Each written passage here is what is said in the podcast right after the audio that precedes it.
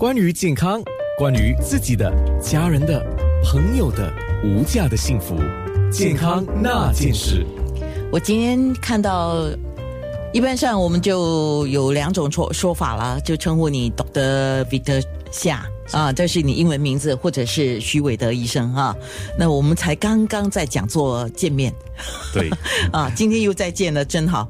那天我还在跟你讲说，徐医生什么时候来上我的节目啊？因为那天你在讲座上跟所有人分享了骨质疏松这个问题。早上我还在想这个事，我说很多时候因为很多的宣导嘛，所以很多人知道我们要预防骨质疏松啊什么的，要吸收足够的钙质。啊。可是知道归知道嘞。可是很多时候不知道怎么样哈，就慢慢的走向了这个骨质疏松的道路。对啊，很多时候是不知不觉就会导致这个骨质疏松，都没留意到。对，所以它是完全可以预防的吗？呃，有好的这个嗯预防的措施是可以预防这个骨质疏松或者是骨松的骨折。嗯，对。可是骨质一定是会流失的吗？肯定的，因为年纪的关系，还有因为那个妇女就是雌因素的关系，所以多少都会有这个骨质流失的现象。啊，可是假如我们做好一些预防措施的话，是可以缓慢这个骨质的流失，还有啊，甚至避免这个骨质疏松症。我们通常讲说，女性是比较容易有骨质疏松嘛，对呀。可是男性也不可以忽略了啊。对，男性也是有这个发生这骨松的机机会。可是谁得到这个骨质疏松的比例相对的高很多呢？哦，肯定是妇女是比例会高很多。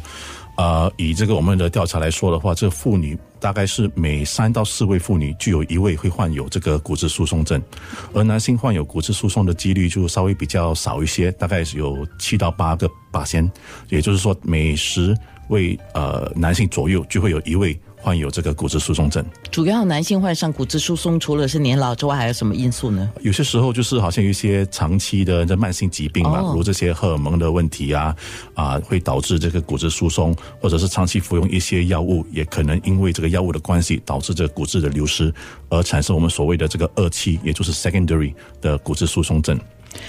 还有呢，有些时候啊，也是因为这个长期酗酒或者是过量饮酒，还有抽烟，都会导致这个骨质疏松症。如果喝咖啡喝很多，会不会呢？啊，除非是喝很大量的咖啡吧。怎么叫大量啊？我想一 因为新加坡人都好爱喝咖啡啊。对怎么样才叫大量？我们主要来说，大家可能可能一天一杯两杯左右是没关系的。可是，假如可能喝一天喝上十杯十多杯的话，那肯定有问题了。可是有些人说我喝了都没事啊，我睡得着啊。呃，这跟睡觉没关系，可因为这个这个是因为这个咖啡因的技术嘛。哦，嗯的量。那多久会见到这个咖啡因对我们的影响呢？就是大概年纪大以后，可能就会逐渐出现，是吗？肯定年纪越大，它的、它的、它的这个效果就越明显啊。那医生，我想问两个问题，因为我在一些资料上看，有家族病史的，然后我们要特别注意了。比如说成年的时候骨折的人，也要特别注意，是吗？呃，成年骨折的话，看又是什么类型的骨折了。通常这个骨质疏松，它最啊常见的骨折就是啊所谓的脊柱。骨折啊，手腕骨折，还有就是这髋关节的骨折，所以有这类骨折产生的话，我们就要多加注意了，因为可能就是因为骨质疏松的关系而导致这类。才会有这些骨折，而不是因为骨折所以骨质疏松，而是因为骨质疏松导致骨折。对的。哦，好。那么月经停止前，如果做了一个手术，比如说妇女切除了这个卵巢啊，或者是早期的更年期，是不是也比较容易有这个骨质疏松的问题呢？也会，因为假如是早期做了这个啊，除去卵巢的手术，或者是早期更年期的话呢，这样这个雌激素就早期的这个减少。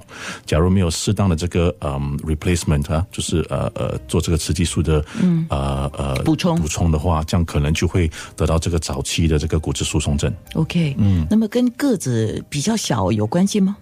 呃，其实个子关系的话，会比较比较稍微这个体积比较轻的妇女，就有有如体重比较减轻的妇女来说，对于这个事后啊，或年年纪比较大后产产生这个骨质疏松的这个现象会呃更加的明显严重对啊。嗯，所以不外还是来来去去几个东西，一个就是你自己要有足够的钙质，你要做运动，对，还有你要确保你有肌肉来保护你的骨骼。对的，也就是说，很多时我们都会劝啊，好像一些比较年轻的妇女，就是不要过度减肥啦，因为体重太轻的话，到了年纪大的时候也会有其他的问题啊，如这个骨质疏松的问题。啊，嗯，太胖也不可以，太轻也不可以，对吗？因为太胖的话，你又加重你关节的负担。对呀，所以每样东西都要适量就好。